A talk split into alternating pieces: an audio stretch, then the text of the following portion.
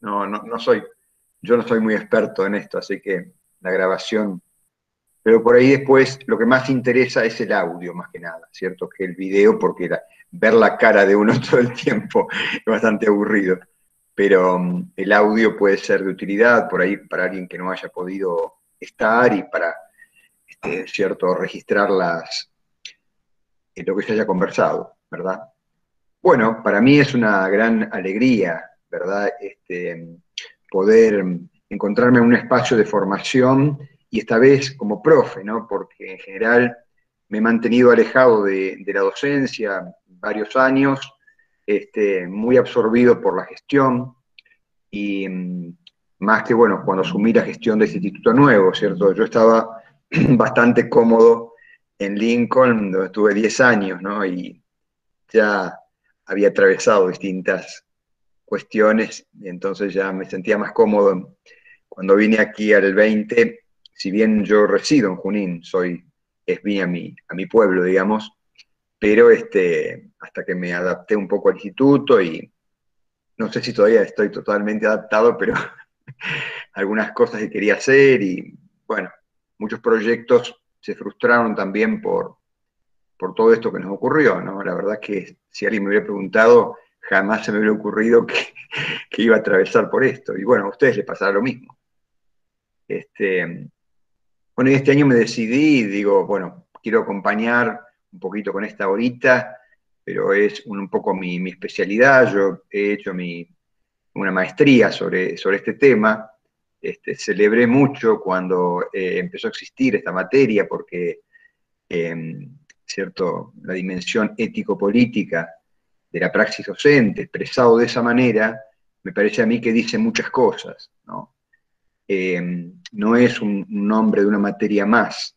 Eh, vieron ustedes que ético-política también está separado por un guion, como que están como separados pero unidos a su vez, esos dos términos. No, eh, no es menor que, ese guion exista allí, ¿verdad? Porque ya vamos a, ir profundizando un poco qué significa ética y qué significa política. Eh, yo suelo decir que eh, ese nombre tan difícil, así, dimensión o tan pomposo, ¿no? de dimensión ético-política de la praxis docente, se podría resumir con una sola palabra que ustedes conocen bien, este, que es posicionamiento. Cómo posicionarse como profesora este, en este caso del nivel primario. Y ustedes ya han estado experimentando lo que es posicionarse, porque si bien eh, han hecho algunas prácticas el año pasado, bueno, supongo que han sido todas eh, no presenciales, eh, y, pero muchas de ustedes tal vez han participado del programa ATR, eso quería preguntarles. ¿Participaron? Veo que no. Lorena no. No, yo no. Sí, sí. Yo, yo tampoco. sí. Ah. Virginia sí, Graciela sí, Elena sí. sí. Ah.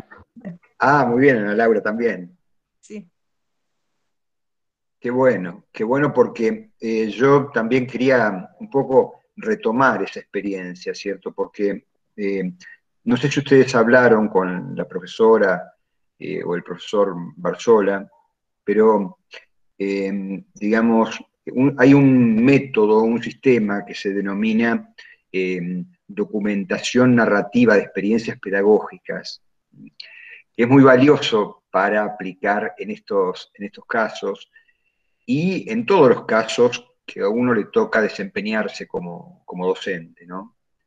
Yo este, he trabajado, bueno, disculpen que por ahí va a ser un poco autorreferencial hoy porque me, estoy presentando de alguna manera como profesor con ustedes y después, bueno, me va a gustar también conocer eh, cómo ustedes van recorriendo este, este itinerario, cómo, cómo, lo ven, qué sienten, eh, sus motivaciones.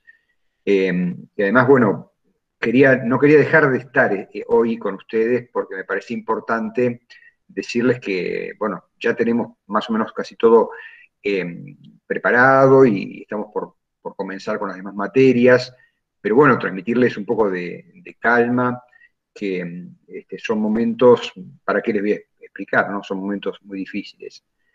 Eh, se está muriendo gente, cierto, conocida, bueno.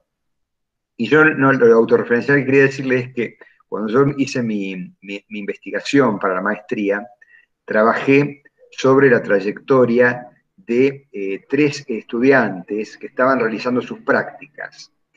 Entonces yo em, eh, filmé este, sus, intervenciones en, el aula, eran profesoras de, filosofía, porque yo, bueno, yo provengo de esa disciplina, ¿no? Yo eh, soy licenciado en filosofía, y cuando estaba haciendo la maestría tenía que, eh, ¿cierto? Consistía, el trabajo final en una investigación, y yo entonces filmé a estas estudiantes en cuarto año, cuando hacían la residencia, en, escuela secundaria, todavía en ese entonces, ya hace unos años, este, se permitía, o me permitieron, porque bueno, eh, soy bastante conocido por acá, en esta zona. Entonces hice las filmaciones. Vieron que ahora hay toda una resistencia con el tema ¿no? de las filmaciones. Pero bueno, los chicos eran adolescentes y bueno, después yo analicé esos videos y en eso consistió un poco cómo este, aplicar algunas categorías teóricas para problematizar lo que estaba pasando ahí con esas estudiantes que estaban tratando de, según mi, forma de ver, tratando con su forma de, actuar, ¿no? con los gestos que hacían al enseñar, ¿cierto? Estaban de algún modo construyendo su modo de ser. Es decir, que el modo de actuar de ellas que se daba a través de los gestos, yo analicé un poco ese tema, ¿no? Cómo sus gestos, en, su modo de actuar, iban constituyendo su modo de ser, ¿no? Su modo de ser, quiero decir, este, su estilo, su estilo como profesoras. ¿eh? Pero bueno, después me costó bastante en la defensa, porque me cuestionaron que yo está utilizando eh, una estrategia de investigación en, en estudiantes, no eran profesores todavía. Pero a mi modo de ver, ¿cierto? Ustedes cuando están haciendo las prácticas, no están jugando a que hacen las prácticas, están siendo profesoras, ¿verdad? A mí me parece que el posicionamiento en el rol comienza a partir de que una está frente a un curso, ¿no? No es que este, ese momento, bueno, uno lo toma como, bueno, total, esto es una práctica, en fin, no, no, ese es el momento, ¿cierto?, donde se ponen en juego todas las este, habilidades adquiridas, este, todas las, todas las capacidades que se han ido eh, seguramente a través de, de, las distintas prácticas, ¿cierto?, incorporando. Y ahí uno ve que, bueno, toda formación, eh, por eso le llamamos técnicamente formación inicial a estos cuatro años, ¿no? Porque toda formación siempre es este, insuficiente para todas las problemáticas que van a surgir, ¿no? A partir del desarrollo de este, las clases, ¿no? Eh, del contacto con ese otro, que en este caso son niñas y niños. Ustedes son, como ha dicho una profesora este, Batallán, me gusta mucho una, investigación que hizo, que se llama Docentes de Infancia, se alcanzan a ver ahí, Docentes de Infancia, Antropología del Trabajo en la Escuela Primaria, es un libro verdaderamente muy lindo, donde ella este, estudia casos y trabaja cómo se construye, ¿cierto?, ese trabajo y les llama docentes de infancia a ustedes, ¿no? Ustedes serían docentes de infancia.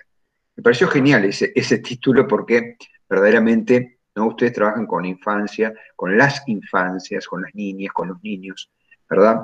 Y cómo este, ustedes van, eh, tienen que necesariamente construir ese rol, ¿no? posicionarse como este, profesoras, ¿no? Este, en eso yo digo que consiste la dimensión ético-política. O sea, asocio este, eh, estos gestos que son modos, modos de actuar, ¿no? los gestos los asocio a los modos de actuar que constituyen modos de ser, y eso le llamo estilo. Un poco esto es este, las ideas centrales de mi, de mi tesis de, maestría.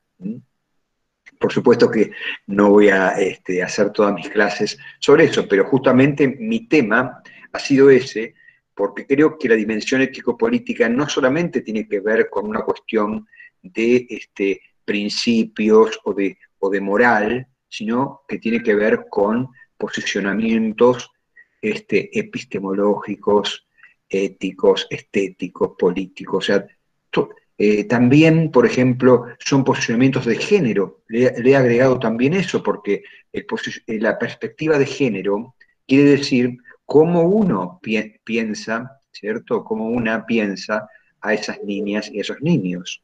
Si bien tenemos una ley que nos permite hablar de estas cosas, pues fíjense ustedes, ¿no? Una ley que nos permite hablar. Utilizo la palabra permitir porque este, eh, estaba como prohibido hablar de ciertas cosas, ¿no? Porque es mejor, eh, hay ciertas cosas de las que mejor no hablar, se pensaba así, y algunas personas todavía piensan eso, ¿verdad? Que es mejor no hablar de, ciertas cosas, porque esas cosas mejor que permanezcan ocultas. Es lo que se ha denominado eh, algo tabú, ¿cierto? Lo tabú es lo escondido, lo oculto, y la sexualidad, este, lamentablemente, ha estado asociada mucho a eso este, que permanece oculto. Pero bueno, ustedes ya son de otra generación, les toca este, eh, este, otro, otro, otra cosmovisión. Hay una palabra que se utiliza en filosofía, que es Weltanschauung, que es una palabra alemana, pero que quiere decir, habla de cosmovisión, porque según la cosmovisión que uno tenga, ¿no? Es como uno se este, plantea en el mundo. y hoy, más que nunca, porque hoy, por ejemplo, el feminismo, ¿cierto?, ha aportado muchas este, miradas que no estaban, eh, que faltaban. El feminismo, o sea, las mujeres Em, eh, han aportado miradas que eh, faltaban y que todavía siguen faltando. Y, esas miradas tienen que ver también con este, la conciencia del ambiente, del medio ambiente, del ambientalismo. Yo creo que feminismo y ambientalismo hoy en día tienen que caminar juntos, porque son dos, son dos cuestiones, la relación entre sociedad y naturaleza es muy importante. ¿cierto? Yo, ustedes son las futuras este, transmisoras de estas cuestiones. O sea, eh, una maestra, ¿cierto?, forma ya a, una niña, a un niño en un montón de, ideas y de cuestiones que si no la escucha de, la, boca de la maestra es probable que no la escuche, ¿no? Eh, se trata de dar información, porque información es lo que sobra. ¿eh? ustedes coincidirán conmigo, que hoy en día la escuela ha perdido la hegemonía en la información, ha perdido la hegemonía, porque antes se iba a la escuela a buscar información, la maestra le daba información a las niñas y a los niños, que no podían encontrar en otra parte. La maestra era la que llevaba este, la enciclopedia, los libros, le enseñaba dónde encontrar la información, ¿verdad?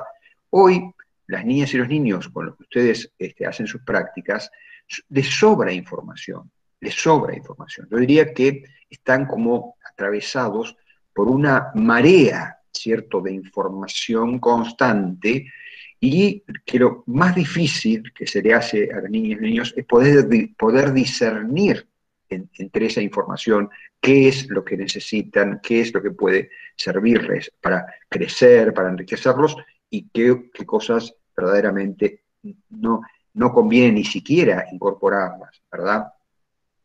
Es un trabajo muy difícil. Creo que, les, diría que es hasta más difícil este trabajo que el trabajo de dar información. Porque cuando uno va a dar información, uno se prepara, bueno, dice, oh, tengo que hablar de la célula, voy a buscar, ¿cierto? Preparo esto, me hago, una ficha, tal cosa. Esto es el trabajo que hacían las maestras. Tengo que hablar, ¿cierto?, de este, los planetas. Entonces, bueno, me, me organizo una, una lámina, una cosa. Bueno, todas las maestras han hecho eso, están preparados y le han dado conocimientos y informaciones a las niñas y niños. Pero hoy me parece a mí que no es esa la tarea de, la docente, no es dar información, sino ayudar a entender toda esa información que está disponible a la mano, pero mezclada, confusa. Este, la información, por ejemplo, que proviene de los medios, lamentablemente muy confusa, muy, como se dice, hay, hay jergas, ¿cierto?, que usan los periodistas, pero hablan de agenda setting o de guiones, ¿cierto? Guiones que establecen de qué temas hay que hablar y cómo hay que tratarlos y qué hay que decir y qué no hay que decir, ¿verdad? Entonces, todo eso, em, eh, eh, o sea, nosotros somos transmisores de cultura, pero ¿qué cultura? ¿Qué entendemos? ¿Qué, qué entendemos? ¿Qué es lo que vamos a transmitir? ¿eh? Y ahí está la dimensión ético-política, ¿cierto? ¿Qué es lo que vamos a transmitir? Porque en esos conocimientos también se juegan comportamientos, indudablemente, ¿no? Porque de acuerdo a lo que uno sabe, también es como uno obra. ¿eh?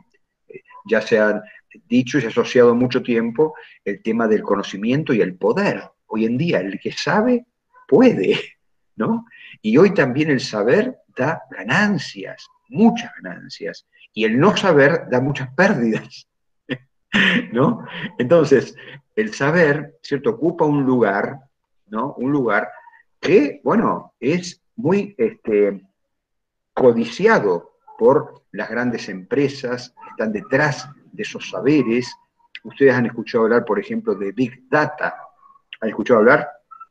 Big Data es cómo la cantidad de datos que producimos nosotros, nosotras.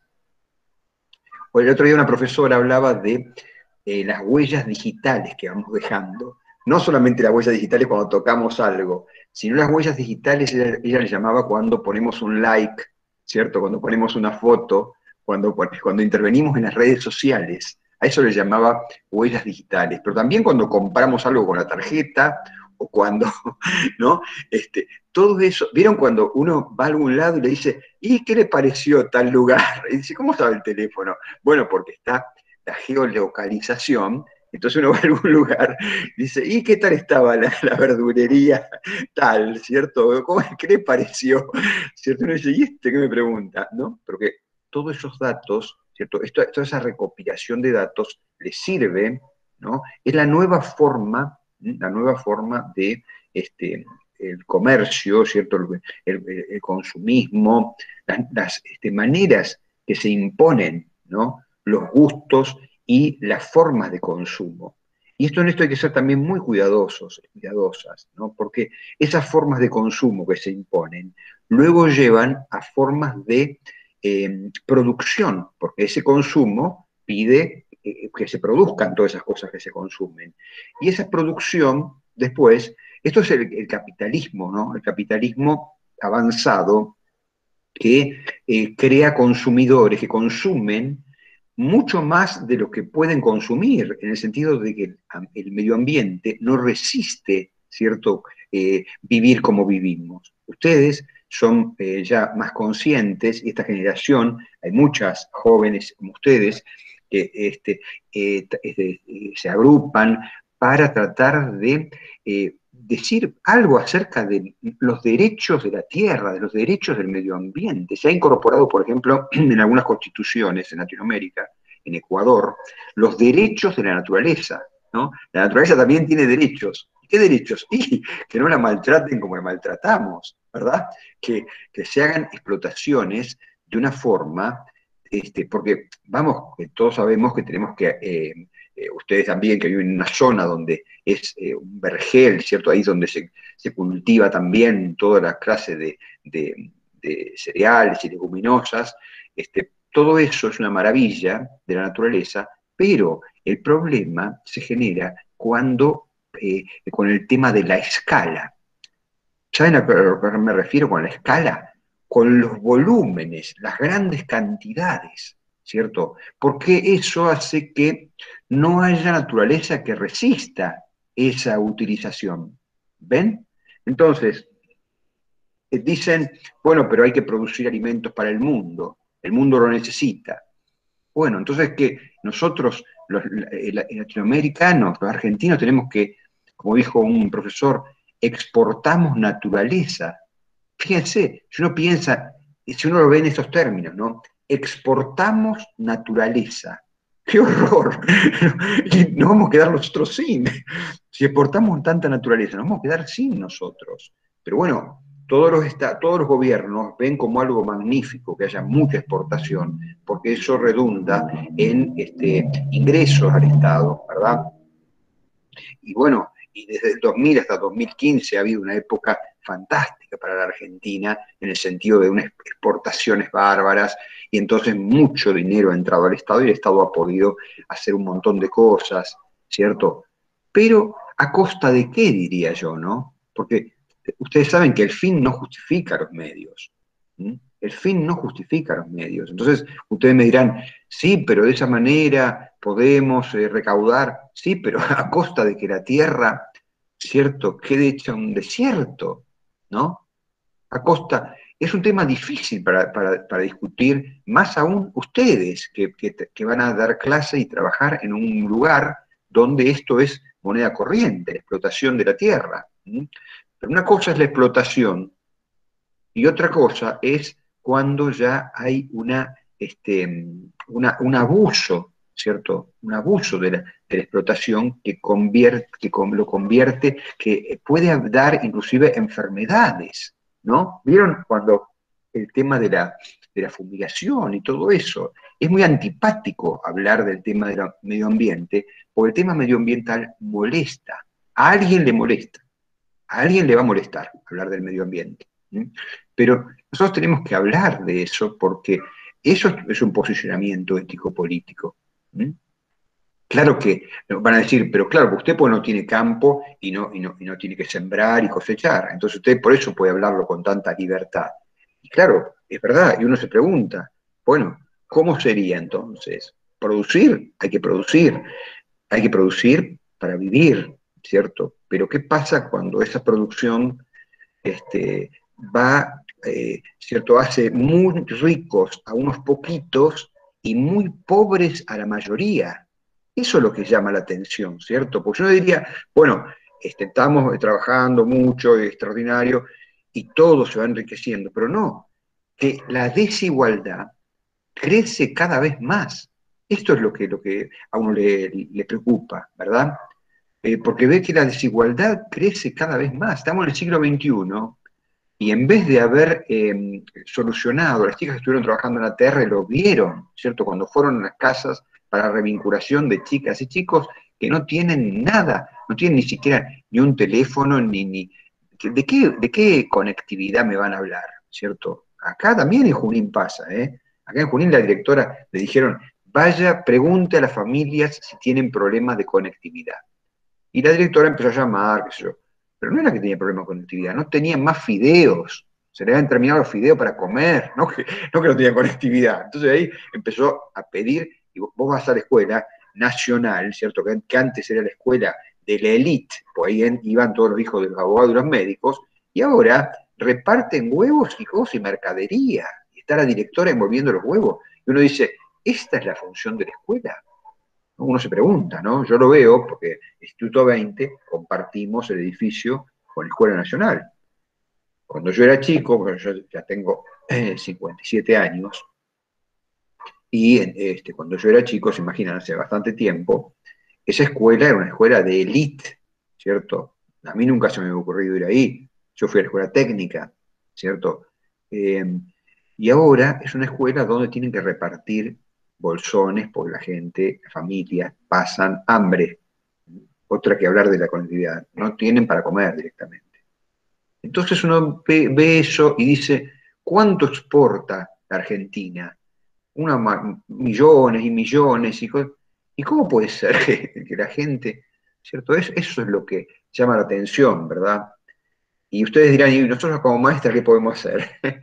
y bueno, que esas personas que ustedes tienen como alumnos y alumnas también pueden llegar, ¿cierto? Luego, van a ser luego agentes activos también en la sociedad, van a conformar la sociedad y van a conformar la relación que hay entre sociedad y naturaleza, ¿verdad? Y son todas esas relaciones, hay que trabajar sobre esas relaciones. Esto diría que lo que hace un maestro, trabaja sobre las relaciones humanas. ¿eh? No es solamente una relación con el conocimiento, Por supuesto que el conocimiento es como un vehículo ¿eh? a través del conocimiento, pero estamos trabajando sobre las relaciones humanas. ¿eh? No, le estamos enseñando, no es algo mecánico, sino que es enseñanza para educar. No, no, no es que estamos transmitiendo conocimientos para que aprendan y sepan más cosas. Sí, está bueno que sepan más cosas, pero estamos educando personas y por eso, digamos, estamos en esta materia. No es, entonces, ahora retomando un poco lo, del título de la materia. Esta materia, eh, mucho, hace mucho tiempo, se llamaba deontología profesional. Deontología quiere decir, habla de los deberes que tiene el profesional. ¿Cuáles son los deberes? Bueno, eh, esta, eh, profesora lo analiza. ¿Cuáles los deberes de las maestras? En algunos casos se le imponían deberes terribles, no se podían casar, no podían fumar, no podía hacer esto, no podía hacer lo otro, eran todas imposiciones, deberes, ¿no? Entonces, fíjense que ha habido un gran cambio de pensar en los deberes a cumplir, ¿eh? en los deberes que había que cumplir, a el posicionamiento que hay que adoptar. Entonces yo creo que es un gran cambio, porque ese posicionamiento tiene que ver con una este, actitud que ustedes pueden ir este, en la, dentro de la formación inicial, lo que se le pide, que ustedes vayan este, generando esa actitud. ¿De qué sirve una profesora que sepa mucho de, las disciplinas, que tenga mucho conocimiento, si luego no se va a posicionar con una este, actitud ética y política? ¿eh? Entonces, yo voy a tratar eh, en, esta, horita que tenemos eh, por semana que yo les iba a proponer, ¿cierto? No, acostumbro a hacer encuentros semanales para no este, sobrecargar. Distinto sería si podríamos encontrarnos en presencia, no molesta eh, la, semana, pero sí cada una de ustedes tiene su familia, este, tienen otras cosas. De pronto la pantalla, estar aquí es bastante molesto y tenso, por eso le voy a proponer que vamos a hacer cada 15 días estos encuentros sincrónicos, ¿eh? que le llamo sincrónicos. Y luego haremos en el aula, ¿cierto? Que ustedes ya han este, transitado bastante las aulas. Este año, eh, en vez de tener un aula, esa idea lamentablemente fue mía, pero la, idea de tener en una misma aula todas las materias, me habrán odiado, pero bueno, me había dado mucho resultado en otras, en otras este, formaciones que lleve adelante, pero bueno, ahora vamos a, desglosar y, va a haber un aula por materia. ¿no? sé si va a ser para mejor o para peor, esperemos que sea mejor. Este, un aula por, cada una de las materias. Ya no vamos a estar todos juntos en una misma aula, sino que cada aula va a tener su propia, cada materia, ¿no? cada profe va a tener su propia aula. Ustedes van a tener que andar ahí con todas estas aulas, ¿cierto? Lidiando para no confundirse. Pero bueno, es parte también de un aprendizaje. Ustedes están haciendo expertas en, esto, que tanto se hablaba de las nuevas tecnologías, y bueno, ahora ya tienen clase de eso este, de, más, ¿no? Pero bueno, ahora lo hacemos, como decía un profesor mío, este, hay que hacer de necesidad virtud, ¿verdad? Esto es necesario, no tenemos otra forma. Y entonces tenemos que hacerlo que sea algo virtuoso, que nos sirva. ¿Para qué nos vamos a estar quejando? Podríamos estar, y bueno, porque muchos en el 2020, muchos decían, bueno, pero yo ya voy a empezar a dar clases a conocer la presencialidad. Parecía que mañana empezábamos de nuevo, ¿viste? y no llegaba nunca mañana, no llegaba nunca, no llegaba cada vez más lejos, cada vez más lejos, cada vez más lejos. Entonces, si nos hubiéramos quedado esperando ese momento, yo creo que no hubiéramos hecho nada. Entonces, menos mal que rápidamente comprendimos que esto iba para largo nos pusimos a trabajar y se ha hecho muchísimo, se ha, recibido muchísima gente, ¿no? Y se ha, hecho, se ha hecho de esta forma, hemos trabajado este, muy bien. Entonces, bueno, eh, eh, no se puede, ¿cierto? Los escenarios que se presentan, no hay que pelearse contra los escenarios que se presentan, hay que tratar de dar cuenta de cómo podemos resolverlo. ¿eh? Y bueno, hubo gente que se enojó y se fue. En, en Junín hubo gente que renunció. ¿Cierto? De golpe, renunciaron. No, yo así no puedo dar clase, ¿esto qué es? Esto no es clase. cierto, gente se enojó muchísimo, amiga ajena, gente muy amiga mía, ¿eh? muy amiga, gente muy formada. Pero bueno, ¿qué querés que haga? No podés, eh, no se puede tapar el sol con la mano. Nos tocó esto, afrontémoslos, afrontémoslos, qué sé yo, hagamos lo que podemos hacer. Pero bueno, no, no, no es una resignación, se ha hecho mucho, se ha hecho mucho y, y vamos a seguir haciendo, vamos a seguir haciendo, seguramente. Este, no sé cómo es el tema de las niñas y los niños. Yo soy alérgico y me apliqué las vacunas ya, y creo que me han dado más alergia todavía, pero por lo menos estoy contento de que tengo las vacunas y qué sé yo, para algo me servirán. Ahora tampoco estamos yendo, nosotros estamos haciendo una guardia acá en Junín, ¿viste? Vamos este, toda la semana, pero esta semana eh, no, vamos a ir porque, bueno, acompañando un poco lo que, ha dicho el presidente también, ¿cierto? Y todos los casos que se están dando acá. Así que hemos suspendido ahora un poco, no estamos, no, esta semana no vamos a ir al, instituto. Bueno, eh, cuéntenme un poquito hasta acá qué, les parece lo que les conté yo y mm, cómo, cómo lo ven. A ver quién quiere hablar.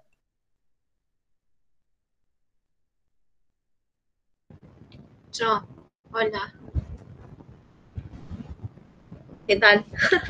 Dale, Elena, adelante. Eh, no, y retomando lo que usted dijo, creo que, que sí, que es esencial, digamos, enseñar desde una perspectiva desde el cuidado en general.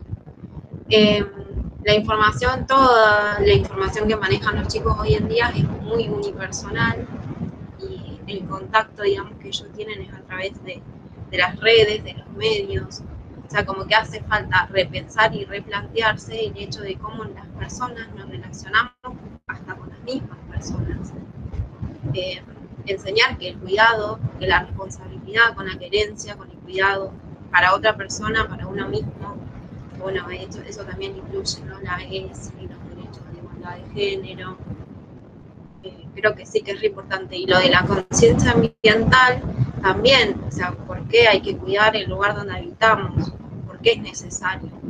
Acá, por ejemplo, Arenales es una zona así también donde te dijo, eh, hay muchos problemas con los agrotóxicos y los chicos hoy en día eso lo saben y lo manejan, manejan la información. Eh, quizás sí, a mí me tocó esta semana hacer una suplencia, eh, justo me agarró presencial, así que tuve mi primera experiencia. Es eh, completamente distinto, completamente distinto a lo que fueron las prácticas virtuales, porque uno empieza a tener noción del manejo del grupo, te encontrás con muchas realidades eh, distintas, palabras que quizás para algunos eran eh, normales, como por ejemplo le llegó a los chicos una nota en de comunicación y a uno de mis alumnos le dije, bueno, tu mamá no la firmó y me dijo, vivo con mi abuela ¿no? Cosas que uno capaz las tiene ya como con un chip que deja así, sino también cambiar los modos de hablar, de hablarles, no ser capaz tan todo personalizado, de que todo está establecido, que todos tienen la misma realidad, sino eh, repensar. A mí me pasó de entrar, eh, bueno, yo varios años estuve estudiando género, me involucro bastante, y eh, una compañera que tuve, en sí, mi directora del secundario, siempre me dijo que cada vez que entramos a un lugar nuevo tenemos que entrar como una tabula rasa, dejar de lado nuestras, nuestros prejuicios más que nada para, digamos, estar dispuestos a aprender del otro también. Y a mí en personal me, me reayudó y me ayuda todos los días todo el tiempo estoy con gente. Ahora también trabajo en vacunación. Eh, así que es, todo un repensar continuo. Creo que sí, que es fundamental eh, eso, educar desde el cuidado.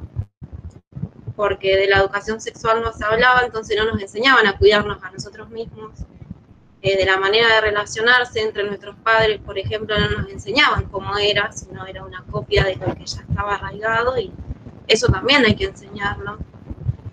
Y nada, creo que, estoy de acuerdo con todo lo que usted dijo. Me parece que sí que era necesario repensar la práctica docente como no solamente eh, ser una máquina que da contenidos y da, sino también eh, repensar otras cuestiones y posicionarse desde otro lado. Gracias, Elena. Buenísimo tu aporte. Muy lindo tu aporte. Muchas gracias. Otra de las compañeras que quiera hacer otro aporte o contar este, también si los que estuvieron en ATR, si quieren contar algo de eso, o qué distinto, ¿cierto? Como dice Elena, cuando uno entra al aula presencial, ¿no? Pero bueno, también las experiencias que ustedes han hecho en forma remota, yo creo que han sido importantes, trabajando con maestras que estaban desconcertadas porque eh, cómo, cómo este, abordar todo esto, ¿no? Entrar en la casa de los niños, de las niñas, ¿cierto? De forma, eh, qué, cuidadosos y cuidadosas que hay que ser, lo que dice Elena, las nuevas constituciones familiares, ¿cierto? Ya no dar por sentado que la familia es la madre, el padre y los hijos. Puede ser familias que sean eh, un abuelo y un hijo y un niño, un nieto, o este, bueno, también podría darse el caso que sean dos, padres o dos madres, qué sé yo, ¿no? O sea, hay constituciones familiares que este, se están dando y que es propio de, la, sociedad humana, ¿cierto? yo entiendo que, por ejemplo, ustedes viven en lugares que son muy conservadores, porque acá Junín también lo es, ¿cierto? Muy distinto a lo que pasa por ahí en ciudades mucho más grandes, como en Capital, pero igual, este, ¿cierto? Se da como estos prejuicios que decía Elena, ¿no? Hay muchos prejuicios, y se lo mira al otro, eh, siempre con una, queriendo meterlo dentro de ciertas eh, normas que hemos, se nos han inculcado también. Por eso yo digo que la escuela es muy importante en esto. Lo que decía Elena de este, entrar a la escuela con una mirada que te permita este, dar cuenta del otro. Vamos a hablar mucho sobre esto porque yo he trabajado sea, mi, maestro, mi profesor, ha sido eh, Carlos Cuyen, y él, este, bueno, me enseñó mucho sobre este, otro autor que se llama este, Rodolfo Cush, y también este, yo ya venía por mi lado y con él eh, sobre un autor que se llama Levinas, este, Manuel Levinas. Este, no sé ustedes qué, qué de, ustedes han tenido filosofía en primer año, creo. No sé si cómo han, eh, eh, este, qué conocimientos o qué se han tocado algunos de estos temas, o el tema de la alteridad, por ejemplo, es un tema de, la filosofía, ¿no? El tema del otro, el reconocimiento del otro, no sé si eso han visto algo. Pero bueno, eh, cuéntenme un poco de, la experiencia también o de lo, que quieran decirme. Virginia, María y Tati. A ver, Virginia. Hola, buenas noches. Eh, la experiencia mía en la TR fue como raro, eh, porque al principio como que me, rehusaba a hacer lo que me pedían. Eh, nos pedían que cenamos solamente 15 minutos con los chicos. Y es imposible ir a una casa, no tener contacto con ellos, porque encima vienen y como te ven con el guardapolvo, sos seño. O sea, no importa, que tenías que explicarle y vos después decimos, sí, ya está. Y, y tenías que estar ahí 15 minutos con eso y no te alcanza, y ellos te quieren contar todo, te quieren contar el día. Eh, y lo bueno es que sí tuvimos el acompañamiento de los profesores eh, y de las maestras. Yo por lo menos tuve muy linda experiencia porque las maestras mías estaban todas eh, atentas a lo que yo hacía y siempre tenían material para darme y siempre tenían una palabra linda para darme para que yo esté tranquila y el tema es que lo que me decían es, olvídate de lo que te dicen los padres, fíjate lo que necesita el nene, me decían las maestras. Entonces, claro, uno iba por ahí y decís, bueno, pero la madre, no, no, que no te importe la madre, o el padre, o el tío, o el abuelo. Pero fíjate qué es lo que te dice el nene, eh, fíjate cómo actúa, cómo, cómo reacciona ante vos, y dice, él solo te va a ir contando si le pasa algo, si necesita algo, y es cierto, en, dos o tres veces que vos vas, el nene te cuenta, eh, hoy no hice la tarea porque no desayuné, porque me falta tal cosa, hoy no hice la tarea porque me faltan eh, lápices, porque no tengo un, cuaderno, eh, entonces te enfrentás con todas las realidades, teníamos un grupo de WhatsApp donde nos apoyábamos entre todas, y entonces también en ese grupo bueno, no era nuestra responsabilidad, pero íbamos y le llevábamos útiles a ese nene. Íbamos y le llevábamos tal cosa a otro nene. Entonces como que se hizo una experiencia hermosa y también ahí me replanteé si quería estudiar para maestra, porque me gustaba más el hecho de preguntarme de cómo estaba este nene, de, de realmente ocuparme de lo que tenía que enseñar. Después también replanteé y dije, no, desde, desde mi herramienta de cómo estoy estudiando y de cómo me preparo, también lo voy a ayudar desde ese área. Pero son un montón de emociones que se te, que se te mezclan, eh, llorás, gritás, querés estar con ese nene, lo querés abrazar, lo querés acariciar y te lo querés llevar a tu casa. Qué bárbaro, Virginia, qué bárbaro. Yo creo que, no sé si será posible, pero se sugirió, yo hace un tiempo vengo trabajando en esta línea de la documentación narrativa de experiencias pedagógicas. No sé si será posible, yo les voy a dar después un material para que veamos si es posible, porque la documentación narrativa de experiencias quiere decir que una, una tiene que identificar, al menos empezar con una experiencia, ¿no? Identificar una experiencia que haya tenido, que uno considere, ¿por qué pedagógica? Porque uno considera que de esa experiencia puede otro, otra, este, utilizarla para mejorar sus prácticas. ¿no? O sea, los docentes también, las docentes también producimos conocimientos. No es solamente cierto que el conocimiento está en otro lugar y nosotros solamente somos transmisores. ¿no? Entonces tomamos el conocimiento que producen otros y lo transmitimos. No, no. También este, las docentes eh, eh, producen saberes al menos saberes al enseñarlo de una manera, las palabras que utilizamos, como dice Virginia, ¿cierto? Entonces, eh, ese, saber que se produce, si uno puede registrarlo, es una forma, es una forma de transmitirlo también, porque si no esto, esos saberes se pierden, a menos que vos los cuentes, como estamos contando acá, una experiencia que uno cuenta, ¿cierto? Y uno dice, claro, tengo que escucharlo más al niño, a la niña que a los padres, porque si escucho a los padres, a los tíos, es la mirada adultocéntrica. Entonces, callate nene que va, que, va a hablar tu papá, callate nene que, ¿no? ¿Qué fue lo que tradicionalmente se hizo con las infancias, ¿no? Ahora estamos en el otro extremo. Las infancias son tiranas y entonces ellos hablan, ¿cierto? No respetan nada, dice este nene que es respetuoso, no, no se calla cuando hablan los mayores. Entonces es como que hemos este, pasado de, un lado a otro, ¿no? Como que nos cuesta, como sociedades nuevas que somos, porque la sociedad argentina es nueva comparada con otras sociedades del mundo. Uno piensa en la sociedad que yo, alemana, la sociedad china, ¿cierto? Nosotros como argentinos, como argentinas, somos una sociedad nueva, muy nueva, tenemos pocos años de vida. Y entonces todo lo nuestro es bastante este, endeble. La democracia nuestra es muy pobre. Pensamos que la democracia es cuando vamos a votar el domingo de octubre, que vamos y votamos, esto es la democracia, porque votamos, ¿no? O sea, nos cuesta, todavía me parece que estamos eh, eh, en muchas cosas, ¿cierto? Nos falta crecer mucho. Y también en las relaciones entre, entre padres, hijos, hijas, niñas, niños. Fíjate cómo esta generación ha hecho que las niñas y los niños se transformen en tiranos, que luego van a sufrir ustedes, porque yo digo, el, pediatra atiende a un niño o una niña por vez, pero ustedes, la maestra, atienden a 40, 30 al mismo tiempo. Es algo, yo las admiro realmente, ¿no? Las admiro.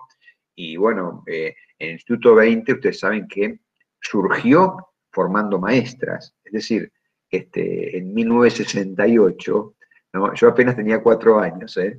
este, en 1968, cuando se eh, fundó el instituto, ¿cierto? Fue cuando pasó la, formación de maestros y maestras del nivel secundario a nivel terciario.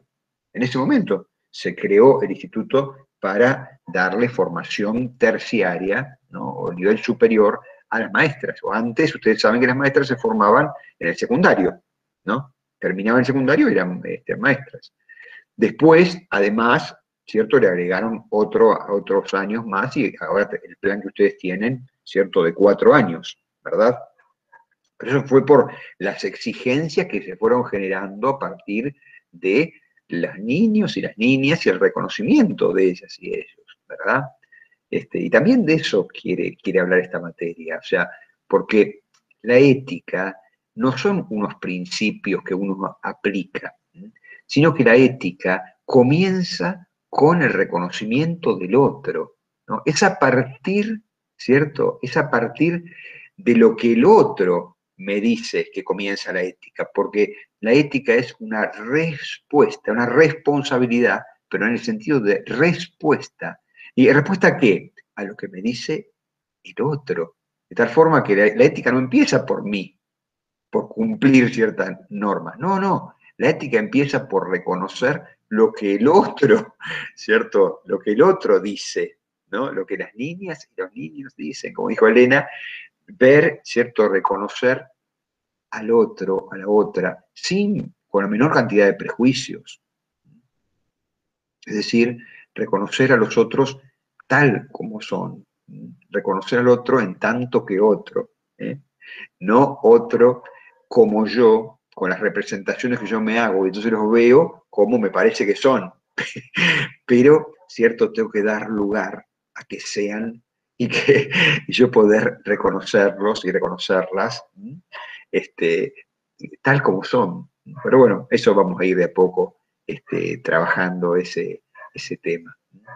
Eh, yo les voy a dejar eh, un, un, video, les voy a poner acá el enlace en, la, en, el, en el chat. Eh, después se lo, se paso también, lo voy a poner en el aula, porque en el aula este, vamos a ir trabajando y, este, con, con textos y, y, vamos a ir construyendo ahí. Pero para, para la próxima que ustedes puedan, les pido que vean este, este video, que es de mi maestro, de Carlos Cuyen, que ha hecho él recientemente, ¿no? hablando de la docencia como tarea saludable. ¿eh?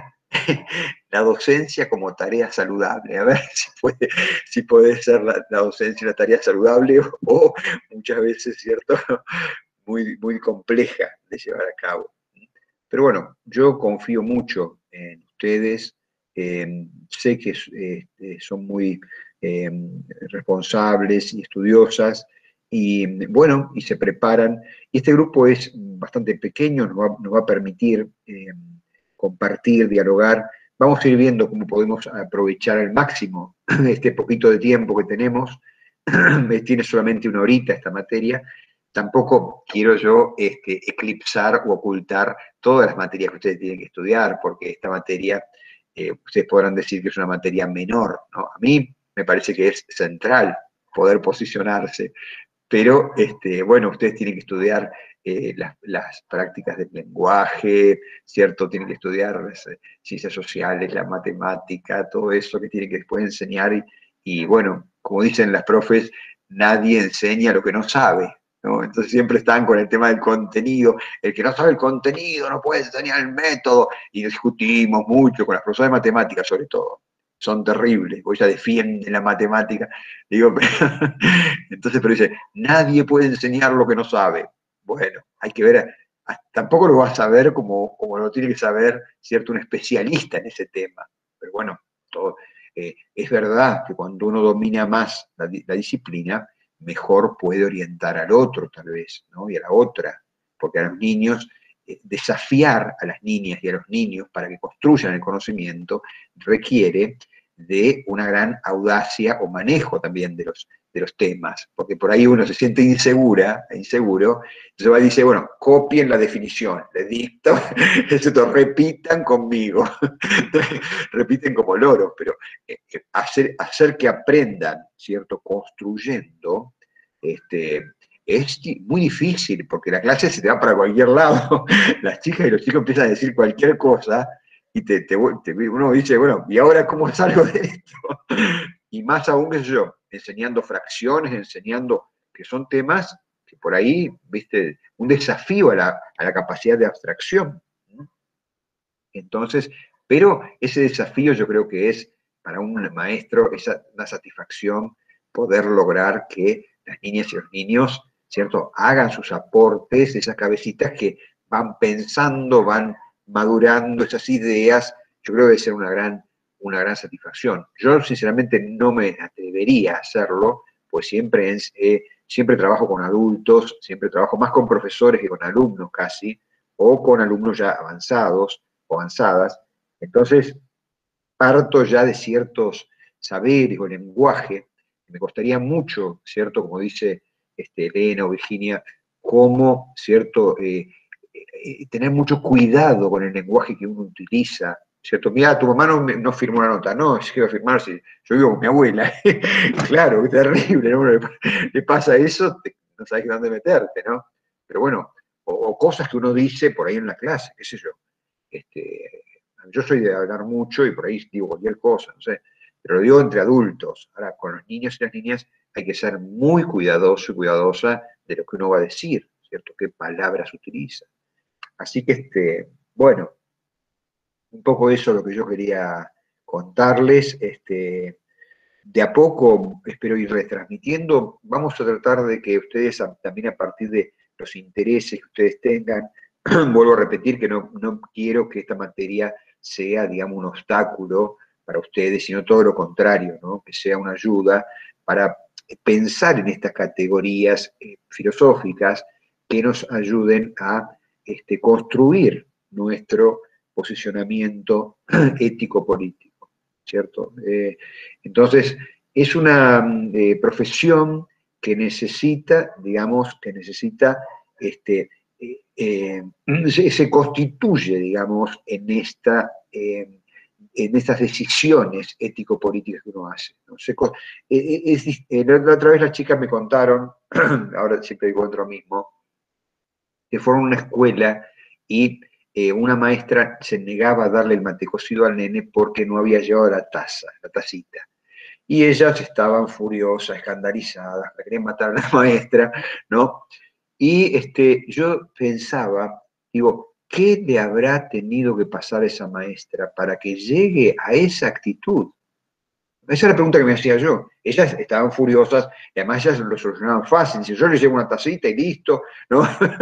¿Cierto? Querían actuar directamente. Pero yo digo, ¿qué le habrá pasado a esa maestra para llegar a esa actitud con un niño? De decirle, no le doy el mantecocido porque no trajo la tacita, ¿cierto? Entonces, bueno, en el ejercicio de nuestra profesión, nos van a pasar muchas cosas, ¿no? Nos van a pasar muchas cosas. Y todo depende de cómo nosotras, nosotros vayamos esas experiencias, ¿cierto? Incorporando, incorporando esas experiencias para mejorar y no para convertirnos, ¿cierto?, en alguien que le niegue a un niño el mate cocido, por ejemplo. Pero que puede ocurrir, porque no sabemos, ¿cierto?, la relación con los padres, la relación dentro de ciertas instituciones donde es un castigo ir. O sea, hay personas que van como si fueran castigadas a trabajar, ¿no? Y eh, se supone que si uno tiene, es un docente, tiene que ir a disfrutar de lo que hace, ¿cierto? Porque el día que no lo disfruta,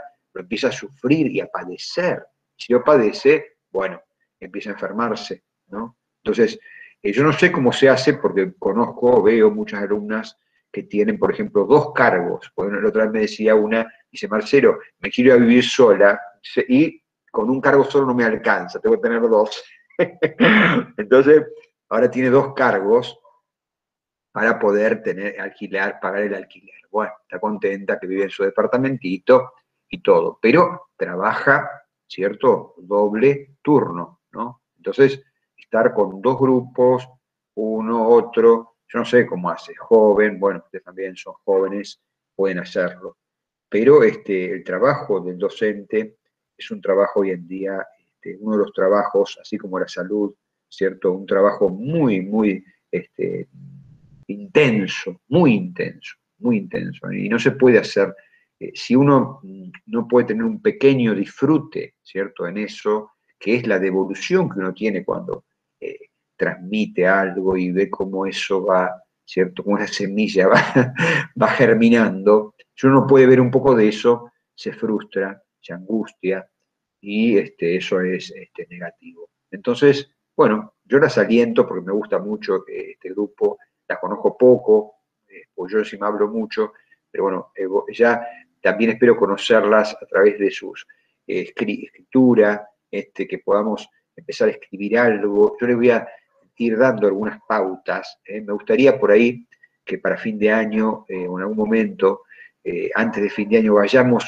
eh, que por ahí eh, esa escritura de experiencias podamos irla entre, hacer como una edición, una coedición, ¿cierto? Irnos leyendo entre todas y todos, irlo leyendo, irlo mejorando, a ver si podemos decir, bueno, estos son ciertas las experiencias, como hacer como una publicación, ¿no? La tenemos ahí a un valor muy grande, la quiero mucho yo, a Florencia, caballero, ¿cierto? La van a tener ustedes ahora otra vez, ¿no? Florencia es algo extraordinario. Ahora también la tengo en el instituto. Pobre Florencia, va a tener que darle clase a 70 alumnas más o menos. Así que está un poco asustada, pero bueno, la voy a sacar buena, pienso, ¿no? Ahí tengo a Gisela Suazo que le va acompañando. Los grupos de Junín son eh, impresionantes, ¿no? Porque también hay mucha gente que recursa, muchísima gente. Entonces, viste, los grupos son de 50, más 20 que recursan, 70 alumnos, es una locura. Pero bueno, este, eh, me parece que es un trabajo que vale la pena hacer y, y, es muy necesario, muy necesario, ¿cierto? Así como que trabajar en inicial, trabajar en primaria, son los primeros pasos, ¿cierto? Es la recepción a los recién llegados, como dice Ana Arendt, ¿no? tenemos que recibir a los recién llegados. Ese es nuestro trabajo. Entonces, recibir a los recién llegados es recibirlos a la cultura, ¿no? Y tratar de que recibirlos de la mejor manera. Tal vez nosotros eh, pensar en nuestras biografías escolares las cosas que, nos han marcado y que no, nos gustaría que les pase a un, niño y y, cosas que no, tuvimos o que nos gustaría tener, ¿cierto? Mejorar ese aspecto, ¿no? los lugares, las instituciones donde nos toque actuar. ¿no? Así que bueno, esta clase tiene un poco de mezcla, espero las próximas sean un poco más este, estructuradas. Eh, ya también eh, creo que el aula nos va a servir para eso. Les pido cuando puedan vayan mirando un poco ese video, así después lo, lo vamos comentando, de Carlos Cullen, que es mi maestro, lo quiero tanto también, un hombre humanamente, ¿cierto? Alguien muy bueno, y que a mí me salvó en parte porque estaba un poco perdido en la maestría, porque yo hice maestría sobre educación y yo soy de la filosofía, ¿viste? Y él, él me rescató de ahí porque él es también filósofo y está con el tema de educación. Así que para mí ha sido un gusto, un placer trabajar con él y, creo que podemos sacarle mucho jugo a muchas cosas que él ha pensado y de la cual yo soy mero transmisor y algunas pocas cosas que yo he pensado también. Así que, este, bueno, ya estamos en el horario. Este, le dejo si me quieren hacer alguna pregunta y si no ya vamos cerrando.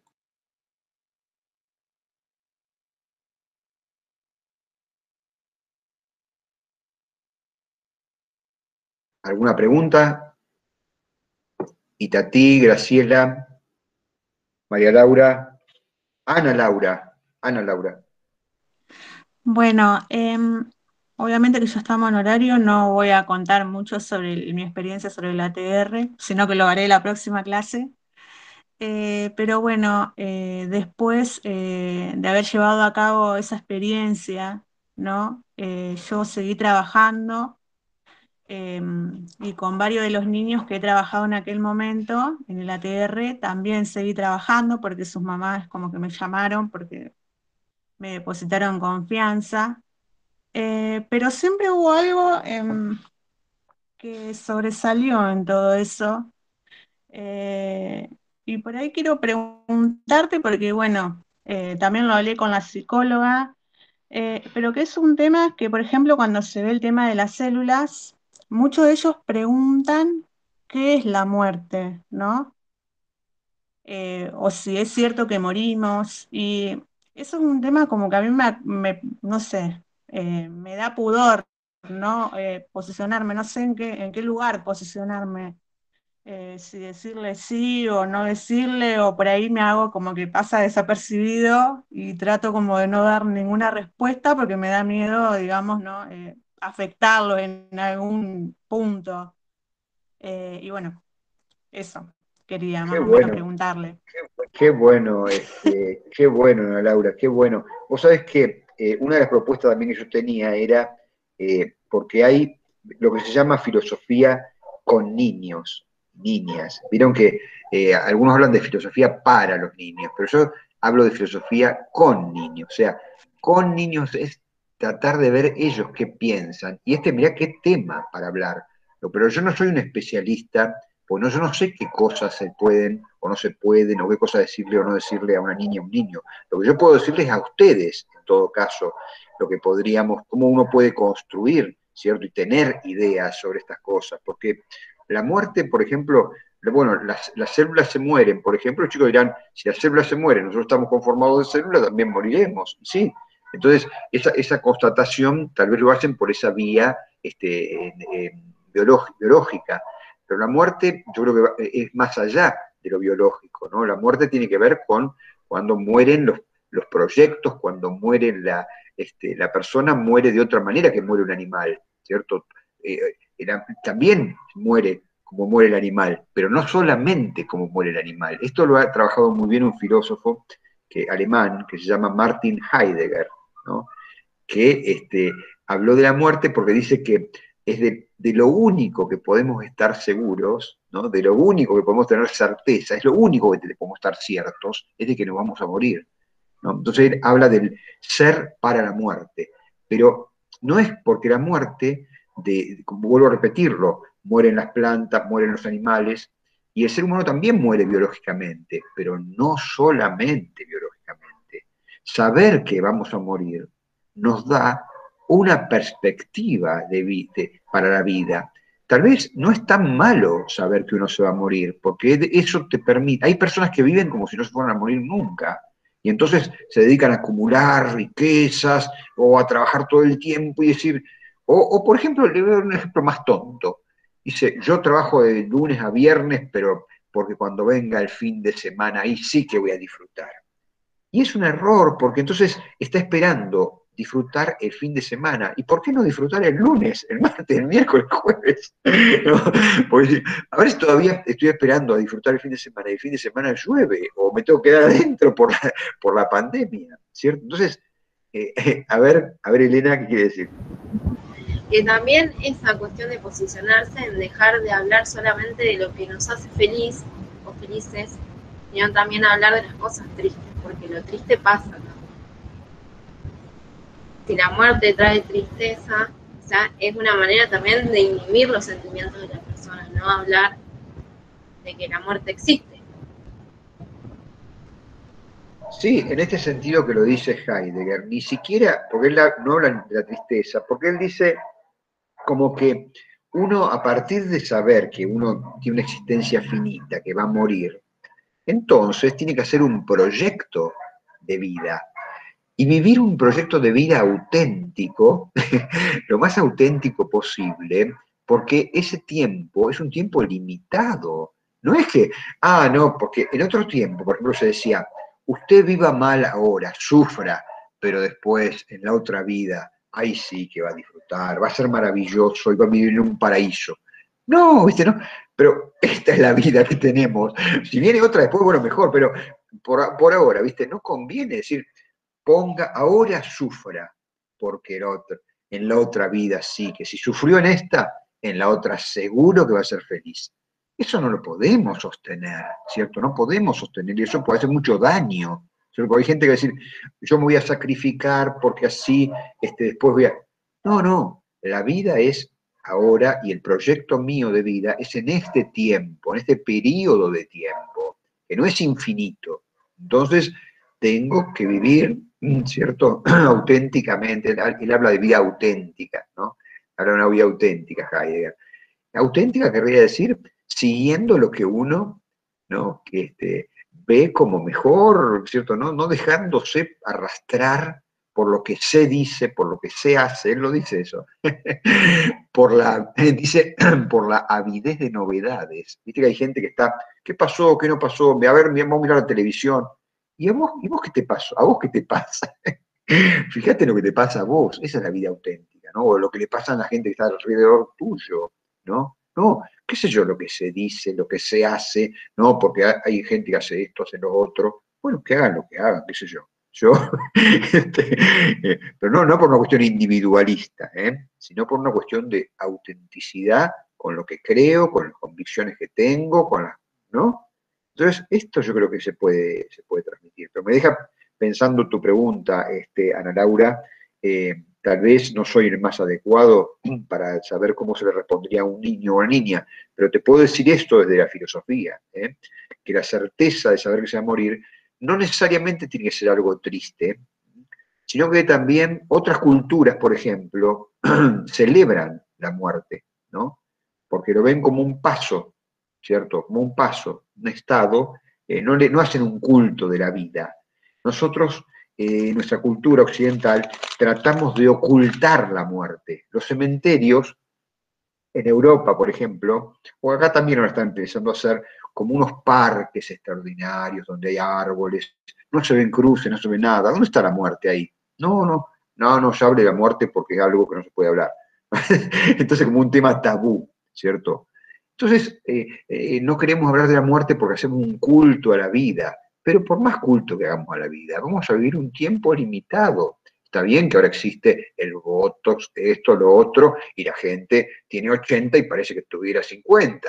Bueno, pero algunas pocas que, que pueden hacer eso, porque de costos se hacen operaciones de todo tipo. Bueno, pero eso es prolongar algo, pero no, no, no mucho, no mucho, porque va a llegar un punto que, que no, que se termina. Pero bueno, las seguimos este, la próxima. Las dejo así, ya no, no, nos pasamos tanto del tiempo.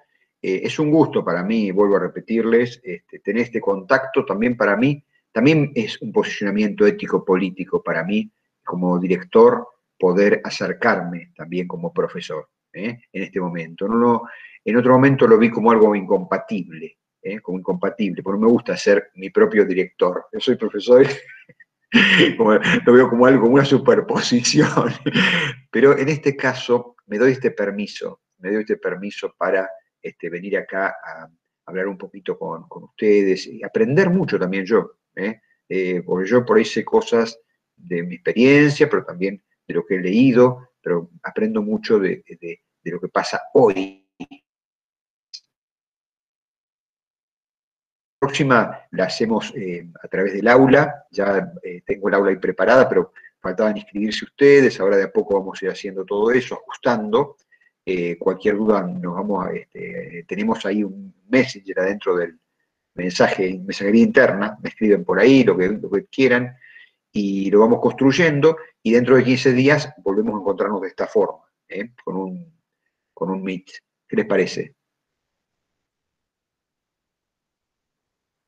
Bueno, espero que se cuiden mucho, que estén bien, sus familias, ¿eh? ustedes, cuídense y, bueno, así podemos ir este, construyendo este rol de maestras, de profesoras del nivel primario. ¿eh? Bienvenidas de nuevo al ciclo lectivo. Este, les tocó esta primera clase conmigo, muy medio aburrido, pero bueno, este, ya van a tener seguramente con otras y otros profesoras y profesores. ¿eh? Bueno, muchísimas gracias. Un placer. Gracias a ustedes, igualmente. Un placer para mí, un gusto. Chao. chicas. Nos vemos. Hasta pronto. Chao, chao, chao. Gracias. Chao. Adiós. Adiós.